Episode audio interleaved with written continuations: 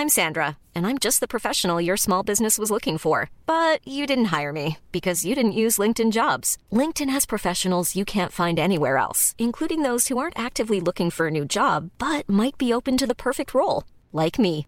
In a given month, over 70% of LinkedIn users don't visit other leading job sites. So if you're not looking on LinkedIn, you'll miss out on great candidates like Sandra. Start hiring professionals like a professional. Post your free job on linkedin.com/people today.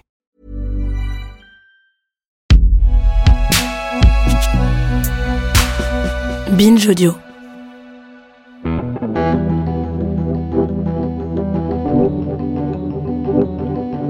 J'ai trouvé ma place. Je faisais ce que j'aimais, comme j'aimais. euh, je m'en foutais pas plus de gagner d'argent ou pas.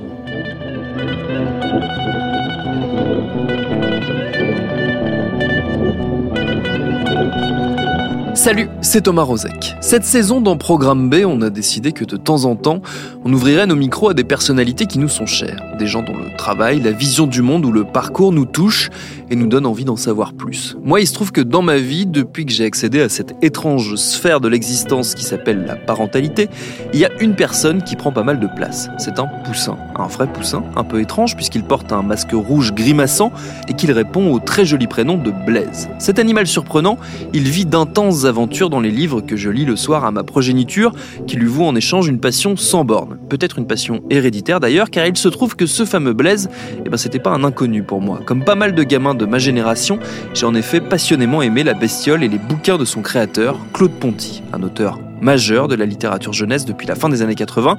Son imaginaire, ses inventions visuelles et langagières forment une œuvre passionnante. Et comme toutes les rentrées ont un léger parfum d'enfance, c'était un sujet rêvé pour un démarrage de saison. Bon, par contre, Blaise le poussin masqué n'était pas dispo pour une interview, donc je me suis très largement contenté d'aller discuter avec Claude Ponty de l'enfance, de l'âge adulte, de l'écriture et de tellement de trucs qu'on a décidé d'en faire non pas un, mais deux épisodes, dont voici le premier. Bienvenue dans Programme B.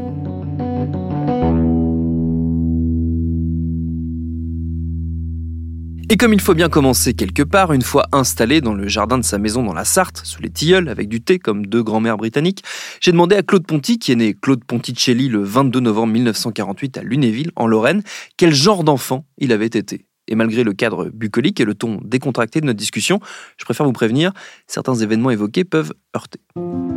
Alors, euh, après examen a posteriori, euh, j'étais un enfant solitaire, contemplatif, rêveur et probablement désespéré à partir de 3 ans. Euh, pourquoi à partir de 3 ans? Parce que euh, à, mes 3 ans, mes parents m'ont mis en pension chez ma tante, la sœur de mon père, qui venait de faire une fausse couche, donc j'étais un enfant médicament. Et dès qu'elle a été enceinte, euh, je suis passé euh, chez ma grand-mère paternelle, donc mes grands-parents paternels, qui étaient italiens très pauvres d'origine et toujours très pauvres après, et qui parlaient à, peine le français. Et, et euh, j'y suis resté euh, presque un an et demi, je pense. Et quand je suis revenu chez mes parents, j'avais un petit frère. Mais j'avais aussi un grand frère qui jouait dans la cour et euh, on m'a dit d'aller jouer avec lui, mais ça faisait un an et demi que je l'avais pas vu. Il y avait trois garçons qui jouaient dans la cour, je savais pas lequel était, était mon frère. Donc je pense que là j'ai vécu, euh, je suis certain d'avoir vécu euh, un moment de- d'extrême abandon et euh, d'angoisse. De- Et après, bon, je suis rentré chez mes parents. J'étais toujours un petit peu euh, celui qu'on envoyait ailleurs. Et puis, euh, vous voulez tout, hein? Bon.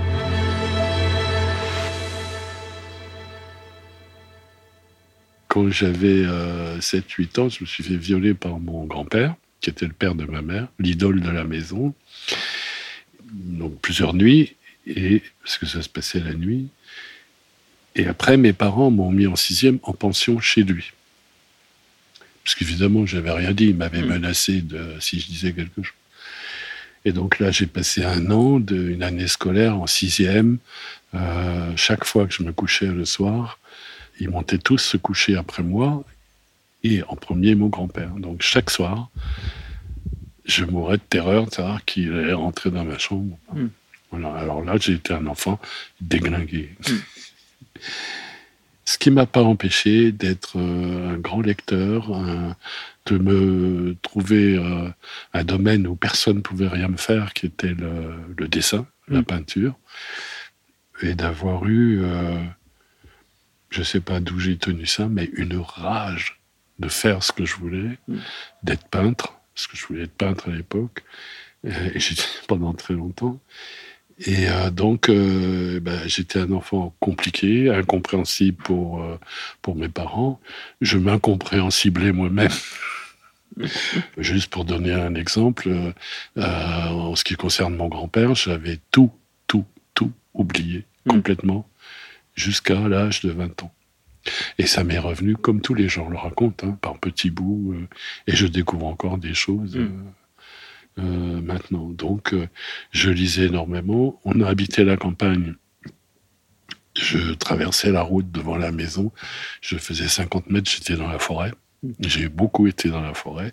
J'ai beaucoup lu en haut d'un arbre. j'ai fait euh, plein de trucs de solitaire et, et je ne me rendais pas compte à quel point j'étais en dehors du monde. Mm. Et je comprenais pas qu'on me parle. Mais ça, ça m'a jusqu'à jusqu'à 30 ans. Hein.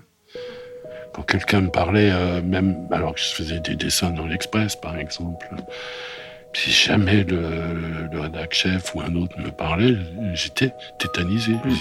Mais pourquoi il me parle? Parce que des fois, je vivais ça comme ça, c'est-à-dire que j'étais pas là. Mm. Je pensais, enfin, je pensais pas, j'étais juste pas là. Donc je pensais que les gens me voyaient pas et me. Ouais, c'est bizarre. Hein. Enfin, c'est bizarre. Oui, c'est rigolo. En fait, c'est rigolo. C'est très marrant. Vous aviez quoi comme regard quand, pour rester un peu sur l'enfance, vous aviez quoi comme regard euh, étant enfant sur les adultes, sur le monde des adultes? Il vous apparaissait comment? Alors, j'avais quelque chose d'absolument traditionnel, je pense, chez les enfants, c'est de considérer les, adultes comme des espèces de, demi-dieux surhumains, euh, autorisés à tout, capables de tout, décidant de tout. Alors, encore une fois, là, euh, moi, j'ai pas senti le, j'ai pas eu la protection. J'ai pas eu le, le, le, lien, comme dirait Cyrulnik et, et, et d'autres. C'est, euh, moi, j'avais un regard au porte-à-faux. C'est-à-dire que, euh, alors, je précise bien que je parle aujourd'hui de ça. Hein. Mm. C'est-à-dire que beaucoup de choses, euh, je les ressentais ou je les vivais, mais j'étais incapable de les décrire comme ça. Donc je me sentais en porte-à-faux et j'ai l'impression aujourd'hui, je savais toujours que c'était pas vrai. J'ai fondamentalement aucune confiance. Mm. Et aucune conscience de mon manque de confiance. Mais contrairement, par contre, si, j'ai bien suivi, à, contrairement à pas mal d'enfants qui sont un peu solitaires, qui, sont, qui ont du mal à, faire du lien, à créer du lien aussi. Pour vous, l'école, ça n'a pas été un échappatoire pour le coup. Ça n'a pas été un refuge, ça n'a pas été un, quelque chose où vous vous êtes senti épanoui. Alors que votre maman est institutrice. Ben voilà, justement, l'école, pour moi, c'est une chose complexe. C'est-à-dire que euh, ma mère était institutrice. Mm. J'ai été dans sa classe pour apprendre à lire. J'étais probablement dyslexique. J'étais sûrement très lent. Je n'allais pas vite. Alors, on était en plus dans une école expérimentale, c'est-à-dire mm. qu'on m'a laissé être gaucher. Mais euh, être gaucher, c'est aussi euh, que tout n'est pas fait pour vous, parce que je suis un gaucher euh, méga intégral à 200%, et ma mère ne supportait pas que je sois pas bien. Mm. Donc je me suis fait engueuler euh, jusqu'au jour où j'ai dû répondre, je sais pas quoi. Et là, elle m'a attrapé par un bras, elle a hurlé sur moi, elle m'a traîné dans la classe par terre, jusque dans la classe de la directrice qui était à côté, qui s'occupait que euh, des jeunes filles qui elles apprenaient la couture, la cuisine. Cours ménager. Oui, cours ménager. Et euh, je devais donc être profondément humilié d'être un garçon au milieu des filles. Donc, euh, c'est ça ma mère. Hein, j'ai appris avec elle. Et après, donc, ils, ont, mes parents ont déménagé. On est allé euh, dans un tout petit village qui était le village de Étival-Clairefontaine, où il y a les papeteries Clairefontaine. Mon père a travaillé là-dedans. Et, donc, euh, on s'est retrouvé dans une école donc de, campagne. Là, en plus, euh, bah, ma mère, elle racontait aux enseignants ce qu'on faisait à la maison. Et elle savait tout ce qu'on faisait à l'école. Euh, donc euh, mm. c'était euh, juste invivable. Quoi. Mm. Et donc l'école m'est très tôt apparu comme quelque chose d'absolument inéluctable. Bah, j'ai appris de moins en moins. J'ai réussi à aller jusqu'au bac philo, que j'ai eu ric-rac. 10 de moyenne. J'ai perdu un point parce que je suis pas allé faire la gym. J'avais été opéré d'une appendicite fausse, volontaire, que j'avais faite pour me, parce que j'étais interne et j'en avais marre. Et j'ai eu un point de plus parce que j'avais fait option dessin. Donc j'ai eu mon bac pile 10. Mais ce qui est étonnant, c'est toujours mon côté euh, euh, double tranchant. C'est-à-dire que en école primaire, j'ai eu une instite avant ma mère, géniale. Pour longtemps, elle m'a ouvert l'esprit, le monde. Après, j'ai eu quatrième ou en troisième ou en seconde, je sais plus, une prof d'histoire. Et puis j'ai eu un prof de philo, génial. Et là, trois profs ont sauvé entièrement toute ma scolarité. Tout, le reste, c'est du pipi C'est essentiel, évidemment. Mais euh, c'est colossal. Nous, on avait des profs fous hein, qui nous tapaient dessus. On avait un prof en allemand. Euh, c'était un célibataire sale. C'est-à-dire qu'il avait du jaune d'œuf sur, euh, sur sa chemise. Il était bedonnant, mais la chemise ouverte sur son ventre poilu. Alors il faisait ce qu'il appelait euh, les Stuka. Les Stuka, c'est les avions de guerre, euh, non je dis pour les tout jeunes, les avions de guerre euh, allemands de la dernière guerre mondiale. Et alors ils fonçaient sur les gens avec le poing fermé comme ça. Et avec le, les articulations, ils tapaient de toutes ses forces. On en avait des comme ça. Il y en avait une autre, alors moi je ne l'ai pas eu parce qu'elle était prof de latin. Elle, elle notait négativement dire en sixième, la première année, la meilleure note, c'était 0,25. Des vrais tarés, quoi. Ceux-là, ils n'ont pas eu de révolution culturelle. Ça leur aurait fait un peu de... Non, mais je suis un peu méchant.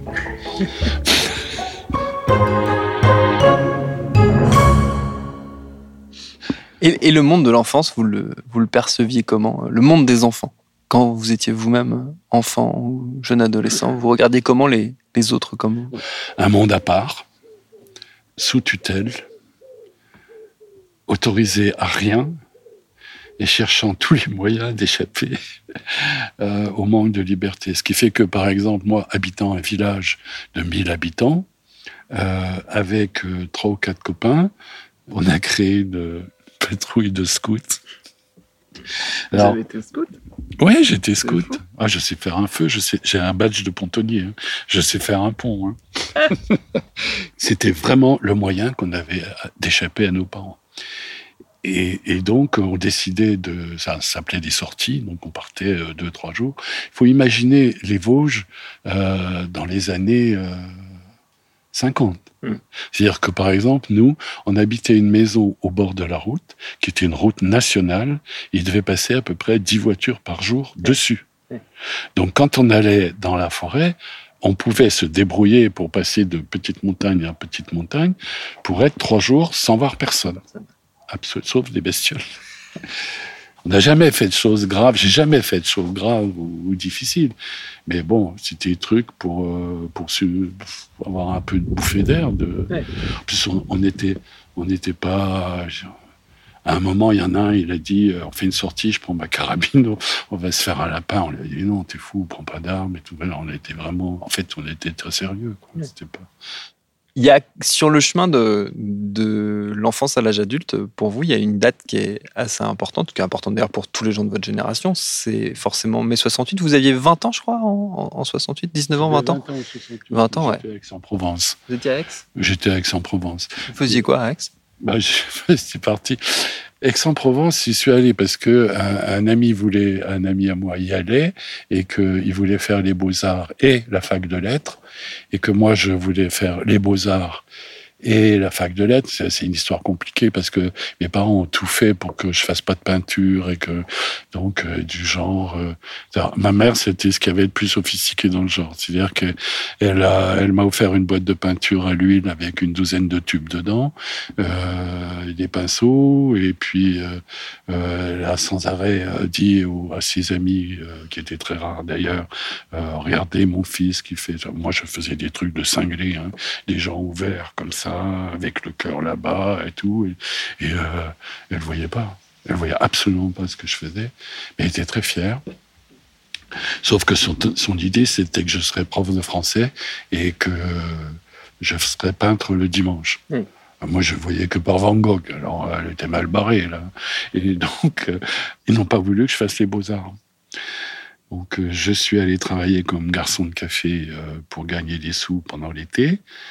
Et on a cherché une, euh, des beaux-arts. Alors, vu, vu mon passé, euh, je voulais des beaux-arts sans bizutage. Mon frère aîné est allé aux Beaux-Arts à, Nancy lui euh, commençait des études d'architecture. Et donc, il est revenu tout fier en disant ouais, Le bizutage, c'est super, super c'est super. On t'enferme à poil dans un placard avec une fille. Toi, t'es peint en bleu, elle est en jaune et vous devez ressortir vert. Je sens que ça va pas être mon truc du tout. Et donc, les beaux-arts qu'on a trouvés, qui étaient des beaux-arts très merdiques, hein, comme euh, municipal euh, sans intérêt, euh, c'était la plus loin de mes parents et la seule sans bizutage. Donc, je suis allé là-bas et, et 68, c'était loin. Mmh. Pour donner une idée de ce qu'était 68 à Aix-en-Provence, mis à part euh, les gens d'ordre nouveau et les gens d'ultra enfin d'extrême gauche euh, qui se tapaient dessus à coups de bâton et qui pétaient les vitres de, de l'entrée de la fac, euh, c'était voilà le grand jour où il y a eu la grande manif des ouvriers, des secrétaires, des professeurs, des étudiants, des paysans, tout le monde ensemble. Il y a eu une très grosse manif. Ils ont descendu le cours Mirabeau, qui est les Champs-Élysées de, là-bas. En bas du cours Mirabeau, il y a une fontaine, si je me souviens bien. Et, juste avant la frontière, il y avait trois flics en pèlerine avec un vélo. Et la manif s'est dissoute, sans problème. Et je m'étais, en fait, je suis parti. Je me suis barré. J'ai travaillé aussi à Aix pour, euh, pour faire ce que, ce que je voulais. Donc, globalement, la, la scolarité, euh, ça a été une bataille. Mm. L'enfance, la, l'adolescence, c'est une bataille. Mais je répète, hein, j'avais la rage. 68, euh, je suis à, Aix-en-Provence. 69, euh, je vais à Strasbourg suivre euh, ma, ma, compagne. Et je m'inscris, je m'inscris en fac de lettres. Je tiens un trimestre. Je m'inscris en histoire de l'art. Je n'y vais pas. Je m'inscris en archéologie. J'y suis allé que au premier cours. Non, mais j'étais vraiment, j'étais vraiment très con. Hein. Je suis allé aux Beaux-Arts parce que je croyais qu'on apprenait à peindre et à dessiner. Et après, je suis allé en fac de lettres parce que je croyais qu'on apprenait à écrire. Alors, en plus, fac de lettres, c'était, euh, c'était l'époque euh, du structuralisme. D'ailleurs, qu'on prenait Baudelaire, euh, Les Fleurs du Mal, et, et, on comptait les mots.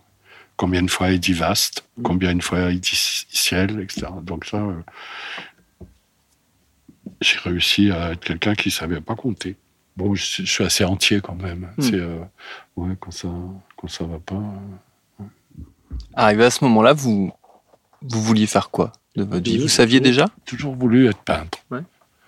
Van Gogh, hmm. peintre raté, pas de problème. Et euh, non, mais il s'est trouvé que là, je, je, pars à je pars à Paris hmm. avec rien. Je vais voir un mec que j'avais rencontré un jour qui me dit, mais si tu viens à Paris, viens me voir. Je vais le voir, il était bien emmerdé. Je n'avais rien. Euh, et donc, bon, il m'a trouvé quelqu'un chez qui habiter. Tu réussir à avoir un peu d'argent, etc. Et euh, bon, je suis tombé sur des gens euh, vraiment sympas, vraiment généreux. Et puis, il y en a un qui me dit Ah, mais tu sais, à mon boulot, il y a quelqu'un qui m'a dit que son frère, qui était étudiant, il lui avait dit qu'à l'Express, il cherche des étudiants pour faire les coursiers. Donc, j'y suis allé, ils m'ont pris. Euh, et, donc là, j'ai fait le coursier. Puis euh, à un moment, ils, m'ont appelé à l'armée pour être euh, pour être soldat, canonnier, canonnier, je devais être. J'ai réussi. on faisait trois jours à ce moment-là, et donc je n'ai fait que boire de l'eau et fumer tout ce que je pouvais fumer. Je suis parti avec deux ou trois cartouches de cigarettes. Et je ne mangeais pas. Donc à un moment, il y a une visite médicale. et le médecin, il me parle, ça, il me dit euh, Tends les mains devant toi. Je tends les mains. C'est trois jours sans hmm. bouffer, en fumant. J'étais comme ça? Il me dit euh, Toi, t'es drogué. Je Non. Hop, à l'hôpital. Là, ça a, été, ça a été assez dur, mais j'ai eu de la chance. Je ne suis pas resté. Euh, je sais plus, un mois, deux mois, je n'ai plus, plus aucune idée. Et euh, l'hôpital militaire à Toulon. Oui, c'était assez simple. Hein. Tous les gens qui arrivaient, c'était euh, des, des calmants. Moi, je sais que le premier jour, j'ai fait semblant de prendre mon calmant. Je me suis approché de la fenêtre, une fenêtre à barreaux. Et j'ai fait lancer mon calmant. Je regarde, il y avait à peu près 2 millions de calmants dans le caliot.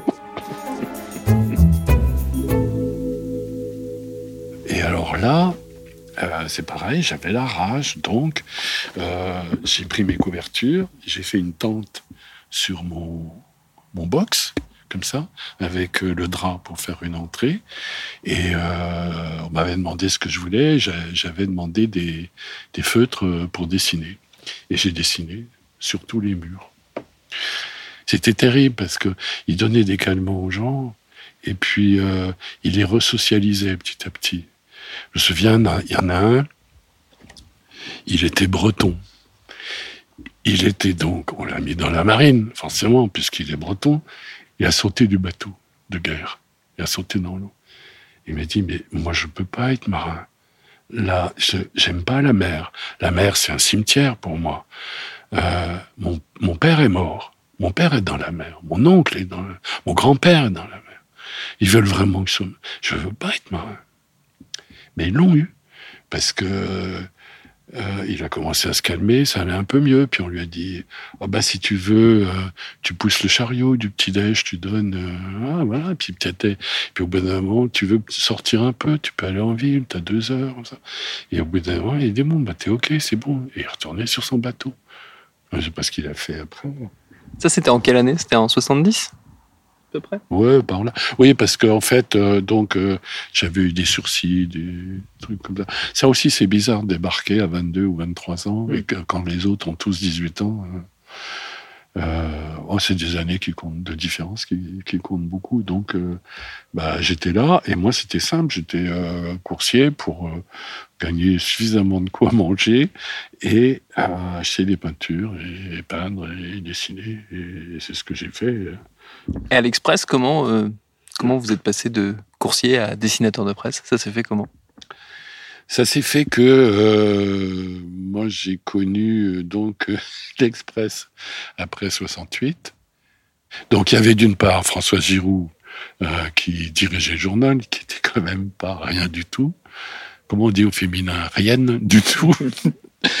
Et, euh, et, des gens d'après 68, ces gens qui fumaient, qui jouaient de la musique euh, dans, quand ils faisaient les bouclages et tout.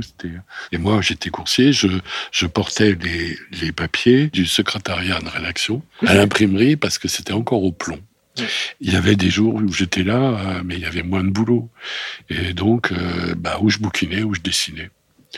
Donc les gens, ben, ils parlent, ils discutent. Euh, un jour, il y en a un qui a voulu voir mes dessins, il y en a un, puis après, il y en a qui m'en ont acheté. Et puis, euh, puis un jour, comme ça arrive, quoi, c'est-à-dire qu'ils créent une rubrique, euh, c'était des rubriques de notes, des notules. hmm. politique et économique, je crois. Ah bah ce serait bien qu'on mette des dessins. Ah bah pourquoi tu ne demandes pas à Claude Et voilà. Euh, j'ai commencé comme ça. Le premier soir, j'avais un ami qui était à la maison. Il y a deux dessins qui leur plaisent. Il faut que je les fasse euh, au propre. Je suis rentré chez moi, j'arrivais pas. Il fait, je veux dire, très bien. C'était pour une histoire de, de, de, gaz dans un, émirat ou quelque chose comme ça. Et donc, euh, j'avais dessiné un chameau, mais la bosse, c'était une bouteille de gaz. classique. Hein. J'arrivais pas à dessiner le chameau. Et alors, euh, mon copain qui dessinait pas mal, on dit, attends, je te fais ton chameau. Alors, il m'a fait le chameau au crayon. J'ai rajouté la bonbonne et après, je l'ai fait à la plume. Mais mon premier dessin, j'arrivais pas à le faire. Non, j'étais... Euh... Bah, oui, mais en plus, c'était dingue. C'est-à-dire que tout d'un coup, euh, tout le monde nous dit attention, c'est la chance de ta vie. Je suis mort de trouille, arrêtez. voilà, ça a commencé comme ça, et puis euh, j'ai continué. Cette époque-là où, vous êtes illustrateur donc pour la pour la presse, donc dans les années 70-80, euh, c'est une époque de grand foisonnement éditorial en France, euh, notamment du point de vue du dessin, parce qu'il y a beaucoup de, choses autour de la bande dessinée, notamment, euh, qui se font. Euh, c'est quelque chose qui vous, vous intéressait, c'est quelque chose que vous avez suivi, qui vous a peut-être même influencé euh, quelque part Ça m'a forcément influencé, mais il faut dire, par exemple, que du côté de ma façon de pas être dans le monde, j'avais un comportement infantile en ce qui concerne le travail des autres. C'est que j'étais comme les enfants que j'ai rencontrés il y a 20 ans pour la première fois, qui croyaient que que tous les auteurs étaient morts. C'est-à-dire que j'ai été amené, par exemple, à travailler, euh, enfin à travailler, à être directeur artistique de l'imagerie d'Épinal et de d'être euh, le petit éditeur de, par exemple, Tardy ou Fred. Tardy a un an de plus que moi. Pour moi, euh, il avait 30 ans de plus que moi. Je vivais les choses comme ça. Hmm. En plus, il faut dire que tout ce que je voulais, c'était être peintre. Donc, j'étais coursier express. Je faisais des dessins à l'express. Euh, pendant, pendant un moment, c'était purement alimentaire. Ce C'est pas péjoratif. Hein. Je j'ai jamais pu faire mal quelque chose. Euh, j'étais mal élevé pour ça. Moi, je prenais une raclée si je faisais mal. Donc, euh, il faut faire bien. Je n'ai fréquenté personne. Je rentrais chez moi. on sortait, on allait au cinéma on s'achetait des livres et euh, on peignait, parce que des, la compagne dessine ou peint aussi. Voilà. Je n'ai fréquenté personne, ce qui fait que le jour où ils m'ont jeté euh, à Express, que j'ai pris mon petit carton pour aller voir les autres, ah, on fait plus le malin, là. Euh, on était à Express, on avait besoin de personne. Euh. Ouais, c'est pris une bonne claque. C'était intéressant. intéressant. En fait, juste, je me pensais pas au niveau des autres, comme ça rapport comme Tardy avec l'âge, etc. Et euh, je pensais que ma peinture, il y avait, euh, en plus j'étais hyper timide, hein. hyper coincé. Je le suis encore, mais comme, comme je me sers de l'auteur pour parler à ma place, ça marche. À suivre.